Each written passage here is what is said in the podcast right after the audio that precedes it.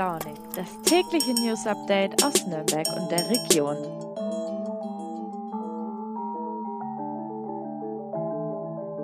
Guten Morgen und hallo zu Früh und Launig am Freitag, den 18. Februar. Lose Dachziegel, umgestürzte Bäume, verspätete Züge.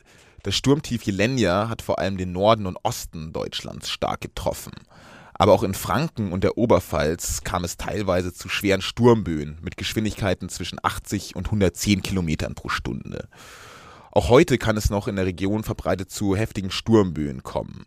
Die Deutsche Bahn warnt davor, dass, noch, dass es noch bis Samstag zu Beeinträchtigungen im bayerischen Regionalverkehr kommen kann. Wenn es geht, bleibt also lieber zu Hause. Wer heute trotzdem raus muss, kann sich zumindest jetzt noch kurz zu unseren heutigen Themen entspannen. Für alle Olympia-Fans haben wir heute spannende Einblicke über einen Athleten aus der Region, der am Wochenende seinen ersten Wettkampf bestreitet.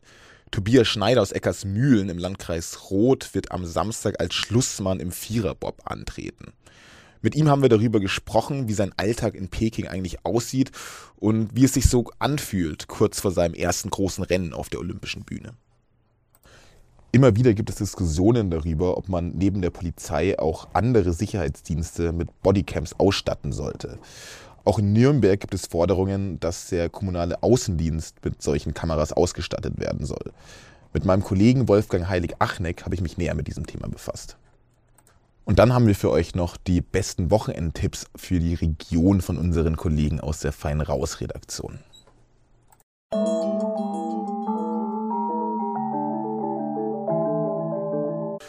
Die Olympischen Winterspiele in Peking haben wir diese Woche etwas vernachlässigt. Das soll sich nun zum Wochenausklang ändern. Und das hat auch einen bestimmten Anlass. Denn ein Mann aus der Region wird sich dieses Wochenende das erste Mal auf der großen Olympiabühne präsentieren. Tobias Schneider aus Eckersmühlen im Landkreis Roth wird am Samstag als Schlussmann im Viererbob von Pilot Christoph Hafer an den Start gehen. Für Früh und Launig hat er sich Zeit genommen und spricht über seinen Alltag in Peking und seine Gefühlslage vor dem ersten großen olympischen Rennen. Hallo Tobias, vielen Dank, dass du dir Zeit nimmst für uns. Du hast ja gerade bestimmt einen ganz schön stressigen Alltag. Vielleicht kannst du uns da mal mitnehmen. Wie sieht denn so dein typischer Tagesablauf im Olympischen Dorf in Peking aus? Ja, die Zeit vor Ort ist äh, eng getaktet, sag ich mal. Wir haben, wir haben wirklich viel zu tun. Wir waren ja am Anfang nicht im Olympischen Dorf, sondern im Hotel. 35 Minuten von der Bahn und vom Olympischen Dorf weg. Das heißt, wir sind immer ähm, mit dem Bus äh, in der Früh hierher gefahren, hatten dann an der, an der Bahn Training, äh, haben dann hier zu Mittag gegessen, weil wir das die, weil das die einzige Möglichkeit war, äh, Fleisch zu bekommen.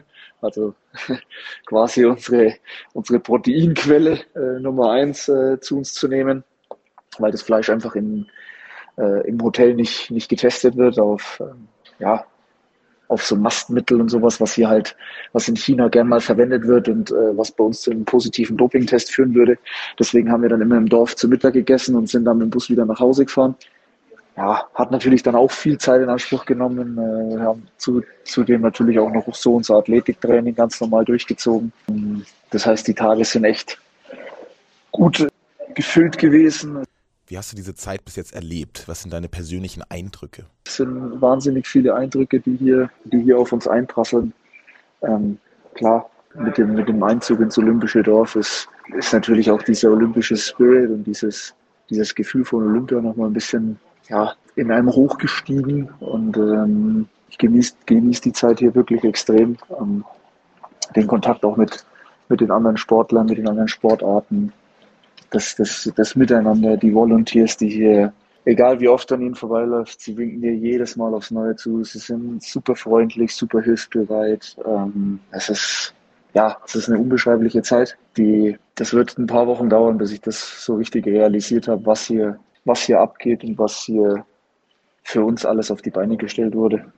Wie aufgeregt bist du vor deinem ersten Rennen am Wochenende? Am Samstag geht es ja schon los. Ja, tatsächlich hält sich die Aufregung ähm, noch in Grenzen. Ich, hab, ich arbeite mit einem, mit einem Sportpsychologen zusammen und wir haben uns ganz lange auf die Zeit vorbereitet oder wir haben, wir haben uns versucht, darauf vorzubereiten. Ich bin versuche meine Routinen abzurufen, um, um, um da mir einfach selber so ein bisschen in Anführungszeichen Sicherheit zu geben. Ähm, und im Endeffekt ist ein Wettkampf wie jeder andere auch. Wir stehen wie im Weltcup wie früher im Europacup, wir stehen da oben am Balken und wir wollen 120 Prozent Leistung bringen. Und ähm, das versuche ich mir gerade extrem ähm, vor Augen zu, zu, zu führen. Natürlich steigt so ein bisschen die Anspannung, das ist ganz klar. Und man freut sich wahnsinnig darauf, endlich performen zu dürfen, weil wir waren jetzt dann zum Schluss, wir sind dann fast drei Wochen, die wir, die wir hier in, in Peking verbracht haben. So, man schart mit den Hufen, ne? Also man hat, man hat jetzt Bock, so jetzt den Saisonhöhepunkt zu feiern und die Ergebnisse der letzten, der, der letzten Tage, die machen ja Lust auf viel, viel mehr. Also eins, zwei und drei beim, bei den Olympischen Spielen im Zweierbob der Männer, das gab es noch nie. Und ähm, das macht natürlich Lust, äh, das Ganze im Vierer zu wiederholen. Vielen Dank für deine Zeit und für deine spannenden Eindrücke. Ich wünsche dir und deinem Team am Wochenende ganz viel Erfolg.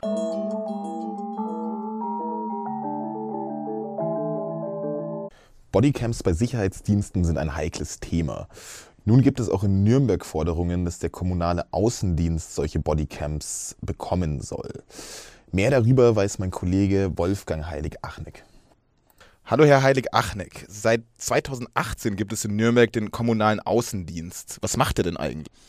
Ja, das sind Mitarbeiter, die im öffentlichen Raum präsent sind und äh, zunächst mal auch ansprechbar sein sollen und sind für Bürgerinnen und Bürger, die vielleicht äh, Orientierung suchen, die Hilfe benötigen die aber auch eben Auge und Ohr, Ohren offen halten und Ausschau halten nach gewissen, sagen wir mal, Missständen oder nach Fehlverhalten. Also insbesondere natürlich nach illegalen Müllablagerungen, möglicherweise auch nach Diebstählen und äh, ähnlichen äh, Geschichten, die also sozusagen äh, als eine Störung des öffentlichen Sicherheitsgefühls oder auch des öffentlichen Lebens wahrgenommen werden oder äh, das Lebensgefühl und das Sicherheitsgefühl beeinträchtigen können. Also insbesondere natürlich, wie gesagt, die Situation in Grünanlagen, wo es ja immer wieder mal nach vor allen Dingen natürlich in der wärmeren Jahreszeit und jetzt mal unabhängig von Corona, gerne mal zu Partys kommt äh, mit entsprechenden Hinterlassenschaften wo es einfach darauf ankommt, die Leute auch anzusprechen und zu sagen, wenn ihr hier feiert, ist das wunderbar, ist das in Ordnung, aber dann packt am Ende bitte auch eure sieben Sachen zusammen und, und entsorgt sie anständig und so weiter. Nun gibt es Forderungen, dass der kommunale Außendienst mit Bodycams, also kleinen Kameras an der Uniform ausgestattet werden soll. Wer fordert das und warum? Ja, zunächst einmal ähm, kommt der Wunsch natürlich aus den Reihen der Mitarbeitenden selber, wobei es nicht allein nur aus den Reihen, sag ich jetzt mal, des äh, Außendienst, heißt ja absichtlich Außendienst, ADN der Stadt Nürnberg und nicht speziell jetzt Sicherheitsdienst, weil es eben nicht nur um so Sicherheitsfragen geht und gehen soll. Also es kommt nicht nur von denen, sondern dieselbe Geschichte ist auch schon mal ins Gespräch gekommen im Zusammenhang mit der, im Zusammenhang mit der kommunalen Verkehrsüberwachung. Gut, es ist zunächst mal eine neue Technik, äh, diese Bodycams, die ja bei der Polizei eingeführt sind inzwischen nicht ganz flächendeckend, aber doch so, dass es eben überall welche gibt. Auch diese, in dem Fall ja kommunalen Mitarbeiter, haben natürlich tendenziell den Wunsch, sozusagen dadurch ein Stück weit mehr Schutz zu bekommen, Eigenschutz, Sicherheit, Sicherung. Und natürlich haben das die Vorgesetzten, also die Dienststellenleitungen auch. Die, die Stadt Nürnberg ist natürlich darauf bedacht, ihren Mitarbeiterinnen und Mitarbeitern den bestmöglichen Schutz zu bieten. Also bisher sind die grundsätzlich, abgesehen davon, dass sie gut ausgebildet werden, ja, mit, mit Schutzwesten ausgestattet und mit Pfefferspray. Spray.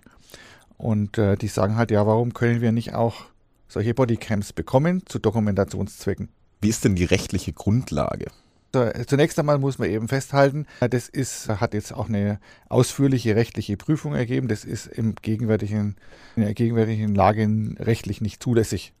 Denn äh, da geht es ja um Bild- und Tonaufnahmen. Natürlich, äh, auch die Polizei muss das ja den Betroffenen ankündigen und dann sagen, also wir schalten jetzt hier unsere äh, Aufzeichnungsanlage ein. Da geht es ja um letzten Endes um Grundre also Grundrechtseingriffe, also das Recht auf informationelle Selbstbestimmung, wie es so schön heißt. Und das, also der Einsatz dieser Mittel und die letzten Endes dann, äh, die dann sich ergebende Verarbeitung und so weiter, das ist eben gekoppelt an gewisse äh, Vorgaben und ist im Augenblick den sogenannten Trägern äh, hoheitlicher Aufgaben vorbehalten. Also das ist natürlich vor allen Dingen die Polizei, sicher auch noch der Zoll, aber jedenfalls nicht äh, die Mitarbeiter äh, dieser kommunalen Dienste. Das heißt jetzt egal ob Verkehrsüberwachung oder eben ähm, der Ordnungsdienst im weiteren Sinne. Was sagen denn Kritiker zu der Forderung, den kommunalen Außendienst mit Bodycams auszustatten? Ähm, also speziell beim Einsatz von Bodycams geht es natürlich darum, ich habe mal zugespitzt gesagt, schießt man mit Kanonen auch Spatzen, also lohnt es sich und darf man solche ähm, Anlagen verwenden, um, sage jetzt mal, Müllablagerungen oder sowas, also Ordnungswidrigkeiten zu ahnden oder zu verfolgen, ist es nicht überzogen, äh, ist der Eingriff dann nicht zu groß. Ja. Wobei man das nochmal trennen muss. Das eine ist, glaube ich jedenfalls, dass man das trennen muss. Das eine ist der Aspekt des Schutzes dieser Mitarbeiterinnen und Mitarbeiter, des Eigenschutzes. Also ähm, das hat ja auch eine gewisse präventive Wirkung. Die Kamera ist ja auch ein Signal hier, wenn ihr euch sozusagen ähm, aggressiv verhaltet gegenüber diesen Mitarbeitern. Das wird aufgezeichnet, das wird dokumentiert. Also lasst es lieber bleiben.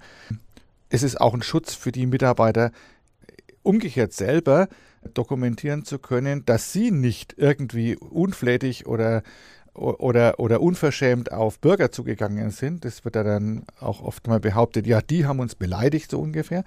Also äh, mit so einer Kameraaufzeichnung kann man ja auch belegen, dass die ganz höflich und, äh, und jedenfalls äh, formgerecht äh, sich verhalten haben. Also das ist ein Schutz für die Mitarbeiter. Das, und davon trennen muss man nochmal die Frage, dürfen die mit diesen Kameras auch äh, zu Dokumentationszwecken andere Dinge aufzeichnen? Also beispielsweise, wenn sie irgendjemand in Flagranti erwischen, dürfen sie da ein Bild machen, um das erstmal festzuhalten und den möglicherweise hinterher äh, dingfest zu machen.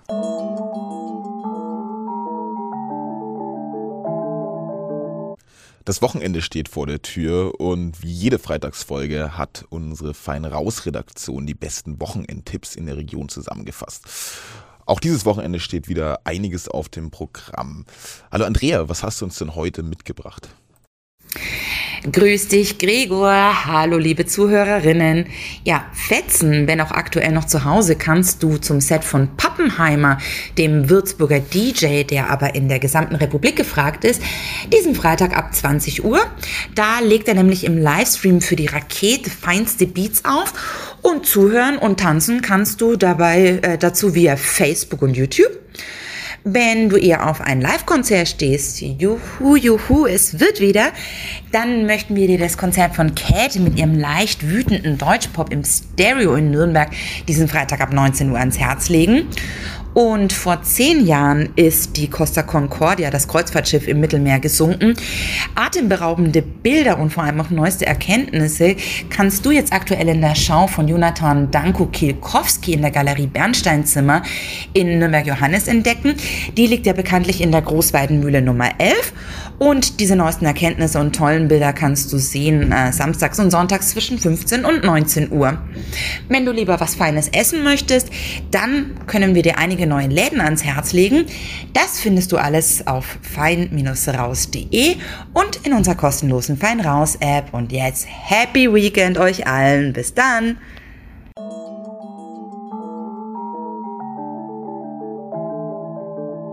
Da kann ich mich nur anschließen. Auch ich wünsche euch ein wunderschönes Wochenende, denn das war es auch schon wieder mit meiner ersten Podcast-Woche für Früh und Launig.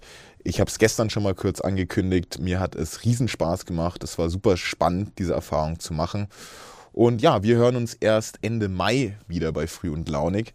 Nächste Woche habt ihr das Vergnügen mit meiner Volo-Kollegin Vanessa. Ohne zu viel zu spoilern, die Vanessa ist eine super liebe und kompetente Kollegin, aber davon könnt ihr euch ja nächste Woche selbst einen Eindruck machen. Bis dahin wünsche ich euch alles Gute und wie gesagt ein schönes Wochenende.